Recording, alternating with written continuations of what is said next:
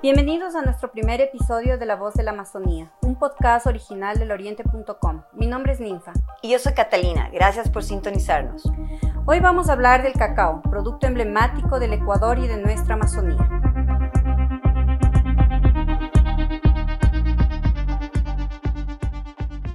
El árbol del cacao se ha vinculado durante mucho tiempo a los mayas y a otras civilizaciones antiguas de Mesoamérica. Sin embargo, recientes estudios de los expertos afirman que las semillas del árbol de cacao fueron utilizadas por primera vez en Ecuador por miembros de la cultura Mayo Chinchipe, en la provincia de Zamora Chinchipe. Así es, Catalina. Según un estudio publicado por la revista Nature Ecology and Evolution, los indígenas de la Amazonía utilizaban las semillas del cacao como ofrenda funeraria y comida diaria. El cacao tendría su origen en nuestra Amazonía ecuatoriana y se consumía hace 5.300 años. Ahora se busca una estrategia que posicione el cacao fino de aroma en mercados internacionales y se ha logrado. Así como a Colombia se le identifica con el café, se quiere que Ecuador se le conozca por el cacao. Ecuador produce una variedad de cacao fino que prácticamente solo se encuentra en esta región. Es suave, oscuro, floral, de baja acidez. Para la Organización de las Naciones Unidas para la Agricultura y Ganadería FAO, el Ecuador es de lejos el mayor productor mundial de cacao fino, con una cuota de mercado de alrededor del 75% según cifras del ICO. Catalina, ¿cómo nos ha ido últimamente en la comercialización de este importante producto nacional? Las exportaciones ecuatorianas de cacao registraron una cifra récord en el 2018 la Asociación Nacional de Exportadores de Cacao indicó que en el 2018 se exportaron 315 mil toneladas de cacao entre grano y semi-elaborados, que es un crecimiento del 4.65% respecto al 2017 y con un récord histórico para el sector. Y socialmente es muy importante ya que alrededor de 150 mil familias productoras son beneficiadas de nuestro país. Estas ventas representaron al sector cacaotero alrededor de 665 millones de dólares. ¿Y quién compra el cacao ecuatoriano? Son muchos los que compran. Marcas reconocidas como la Ritter Sport, Lindt y Shell de Alemania o la italiana Savadi elaboran sus chocolates a base del cacao ecuatoriano.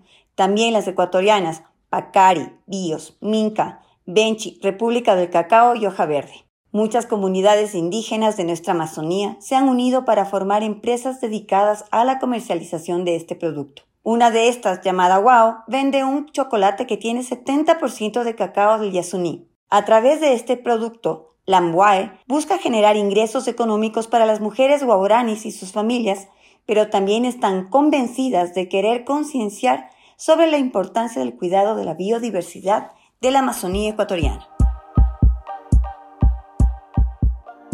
Gracias Catalina. Ahora tomaremos una breve pausa para escuchar un poco sobre nuestros patrocinadores y luego regresamos con más sobre el cacao de nuestra Amazonía.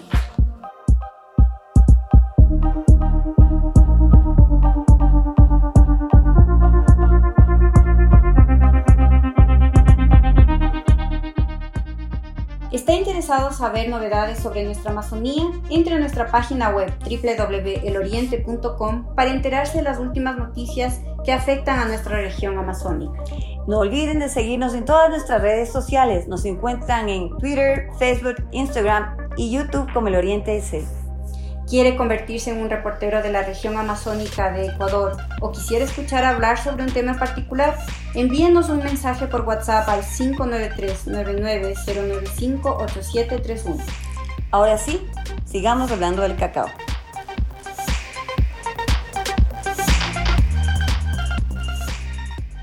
La historia de la marca Wow es muy interesante. Guau nació el 2005 a partir de una decisión de las mujeres de comunidades Guaos de la provincia de Pastaza, Napo y Orellana de disminuir la caza ilegal y proteger los bosques del Yasuní. Este producto, que beneficia de manera directa a 400 familias a través de una cadena de comercio justo, tiene claro su mercado. El 70% está destinado a la exportación y el 30% para el consumo local. ¿Quién más trabaja con el cacao en beneficio de nuestra Amazonía? Otra de las asociaciones que apostó por el cacao para generar recursos económicos y sociales es Cagliari, que agrupa a 850 productores, de ellos el 95% son indígenas del Tena. Este cacao proviene de la zona entre las reservas de los Yanganates y Sumaco. Con este producto han logrado producir 15 recetas de chocolates con sabores que van desde el jengibre y la banana, pasando por la hierba luis y la piña hasta la hierbabuena y la naranja. También está la asociación El Porvenir de Pacayacu, en Sucumbíos, donde 12 mujeres elaboran y comercializan pasta de cacao, actividad que les representa una importante alternativa económica y contribuye al negocio de producción sostenible de cacao nacional de la Reserva Cuyabén. Esta organización procesa anualmente cerca de una tonelada de cacao, el mismo que es producido por la comunidad de San Cudococha y cultivado en chacras bajo sistemas agroforestales y con el uso de abonos orgánicos, lo que es considerado un ejemplo de emprendimiento responsable y sostenible con su entorno. Estoy con el señor Jaime Freire, chocolatero, y nos va a contar algo de lo que es su, producción, tomando en cuenta también con las personas con quienes trabaja. Jaime, cuéntanos, ¿desde hace cuánto tiempo estás dentro del mercado de chocolate? Bueno, yo en realidad creo que toda la vida, porque desde que nací me encantó el chocolate y siempre he comido chocolate, creo que no hay un día de mi vida que no haya comido chocolate. Y yo trabajo en el sector cacautero desde hace 30 años y los últimos 10 años enfocado en el chocolate. Entonces ya en lo que es hacer chocolate formalmente, eh, más o menos desde 1900, desde el 2008 más o menos. Mm. O sea, un poquito más de 10 años que estoy en el mundo del chocolate. Bueno, pero es bastante tiempo, ¿no? Antes del boom. Sí, o sea, digamos, eh, yo He trabajado toda mi vida en el medio del cacao, siempre en proyectos vinculados a, digamos, de, la cooperación internacional que están orientados básicamente a mejorar la productividad y a mejorar la calidad del cacao. Pero siempre me hacía la inquietud, digamos, de por qué nosotros teniendo un cacao tan bueno, por qué es que nosotros no comemos chocolate. Un ecuatoriano promedio o el ecuatoriano común y corriente come eh, tres barras de chocolate al año, eso es 300 gramos. Mientras que un europeo promedio come una tableta cada cuatro días, eso es 12 kilos. Mm. Entonces, eh, entonces siempre tenía esta inquietud del, del, del, chocolate y yo hace, sí, más o menos en el 2008 hice mi primer chocolate, o sea, mío y cosas. Y en esta primera etapa yo lo que hacía era degustaciones de chocolate, o sea, yo convocaba a la gente, les enseñaba a comer chocolate, les enseñaba a distinguir un chocolate de verdad y un chocolate falso, porque hay mucho chocolate falso, y les enseñaba eh, a degustar chocolates con diferentes concentraciones. Así fue como, como comencé, hasta el año 2012 que la Organización Internacional del Cacao me invitó a Camerún a dar una conferencia sobre el cacao, y yo fui llevando el chocolate, y en ese evento, bueno, que repartí a los otros conferencistas, y algunos asistentes y ahí tuve al menos nueve personas que me dijeron yo quiero vender su chocolate en ah. Europa. Y ahí fue cuando el, cambió mi perspectiva y me di cuenta que el chocolate puede ser algo de lo que yo puedo vivir. Y desde ahí me, me, he concentrado y estoy dedicado a básicamente dar valor agregado al cacao para digamos, como un medio de vida. Pero en este camino también yo me di cuenta que la estrategia es que hay que desarrollarle a todo el sector. O sea, no es. El chocolate no es. Eh, o digamos, el mejor aporte que uno puede hacer no es sacar una marca. Porque, digamos, las marcas individuales. Eh, bueno, pueden llegar lejos y cosas por el estilo, pero lo que se necesita es más bien eh, eh, trabajar en grupo. Entonces ahí fue que nosotros comenzamos a dar capacitaciones y nosotros lo que hacemos es enseñar a los a, la gente que tenga interés de aprender a hacer chocolate, les enseñamos a hacer el chocolate y nosotros no competimos con ellos. Entonces nosotros no vendemos en el Ecuador nuestro producto.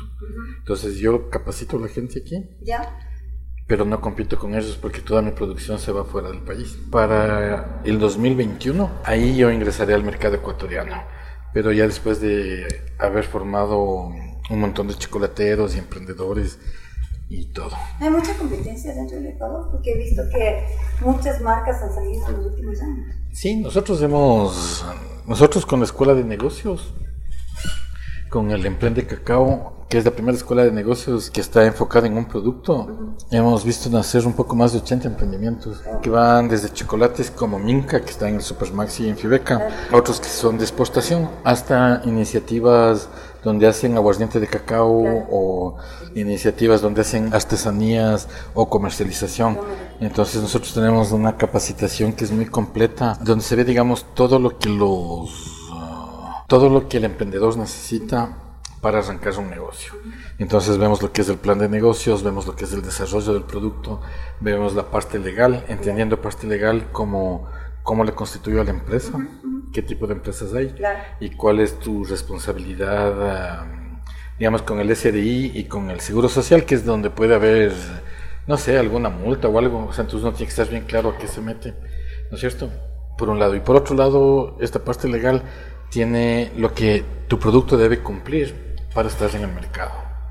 Entonces ahí vemos buenas prácticas de manufactura, registro sanitario, la codificación de la etiqueta, el semáforo, todas esas cosas.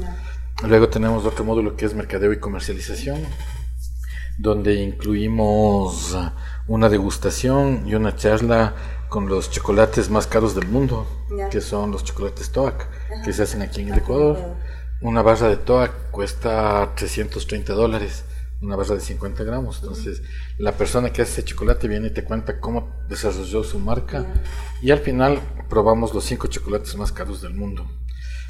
Eh, luego viene el quinto módulo, que es donde vemos líneas de producción artesanal y semi-industrial, todo lo que es finanzas para no financieros, propiedad intelectual. Y todo esto se complementa con una salida de campo, donde visitamos una, una fábrica de elaborados de, del cacao y otra visita donde vamos a un centro de acopio eh, de los productores campesinos, donde se ve cómo se hace para exportar, donde podemos entrar a un laboratorio de calidad, eh, donde se ve la dinámica del cacao en el campo, en definitiva.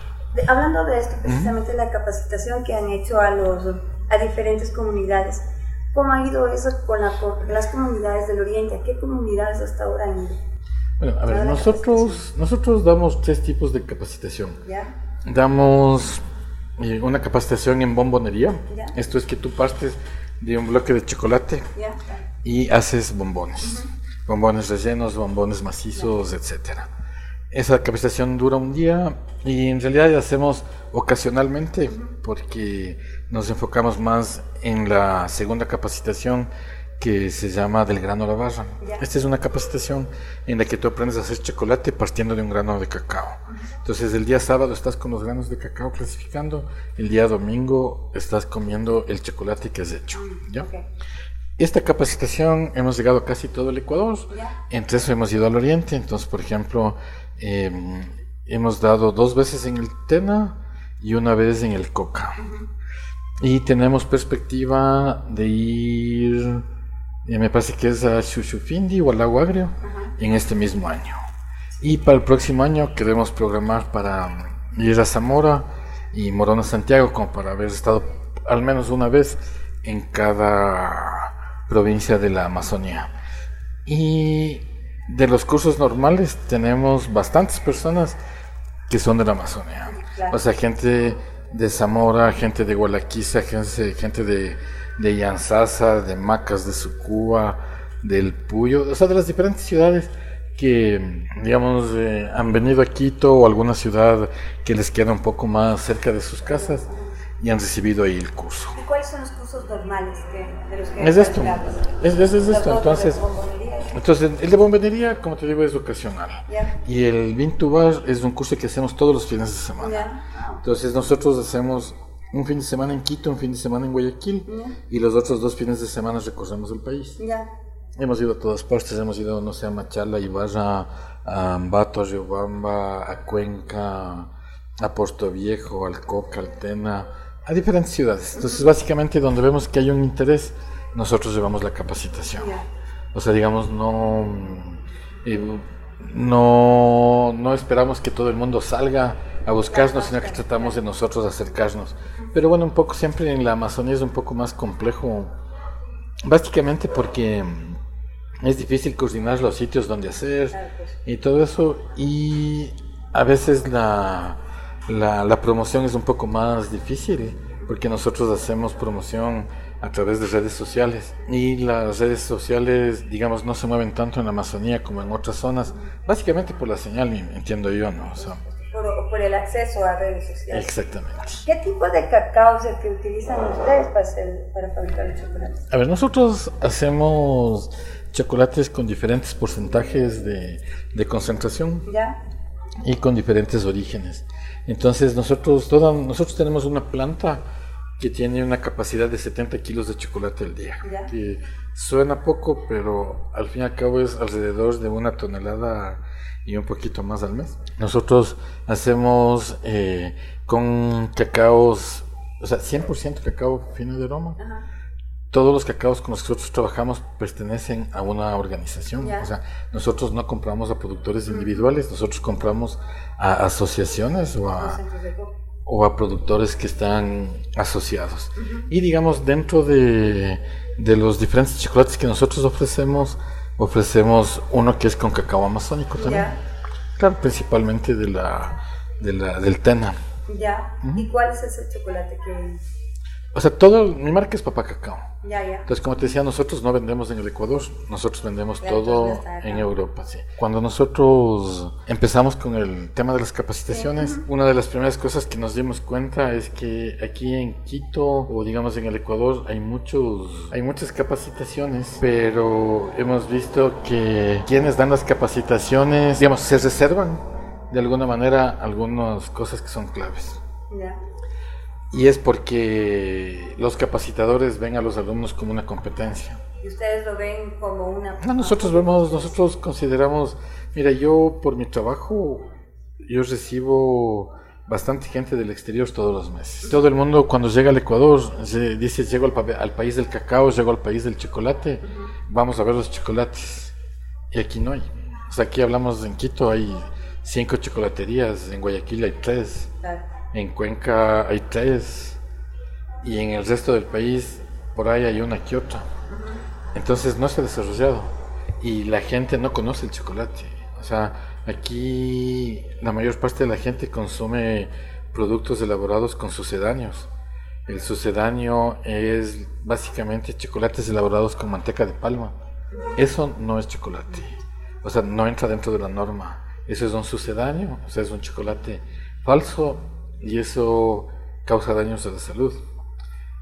Entonces, em, básicamente hay como un desconocimiento. Entonces nosotros lo que estamos haciendo, o sea, nosotros nos propusimos, primero comenzamos con la escuela de negocios, porque vimos que había mucha gente que quería emprender, pero que tenía complicaciones por la información, porque la información hay, pero está dispersa.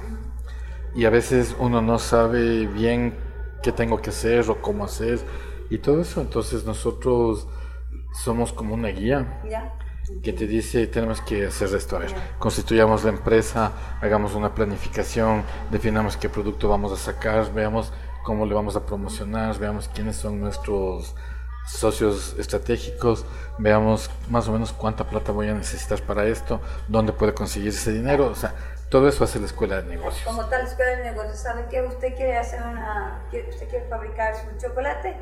Nosotros le ayudamos y esta es la forma de. Exacto. Okay. Y luego nos dimos cuenta que mucha gente quería hacer chocolate, entonces comenzamos con la bombonería. ¿Ya? O sea, como una alternativa de emprender, haciendo una inversión mínima. O sea, para tú emprender en bombonería, Sí. con 300 dólares puedes tener un arranque.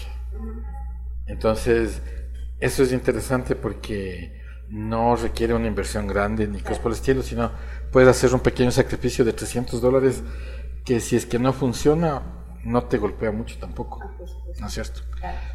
Y después nos dimos cuenta, o digamos, siempre en los eventos de cacao y del chocolate, algo que dicen los chocolateros y, y fabricantes y cosas que dicen que hacer chocolate es muy difícil, que hacer chocolate es muy complicado, que se requiere mucha plata, que se requiere mucha inversión y todo eso. Mi experiencia es otra. Yo, la forma en que yo enseño o que nosotros enseñamos a hacer el, el chocolate, porque este, esto hacemos con mi esposa, es de una, una forma didáctica muy fácil, muy sencilla, que todo el mundo aprende. Y nosotros les hacemos y les demostramos que no necesitas ni hacer una inversión grande, ni necesitas tener una super instalación.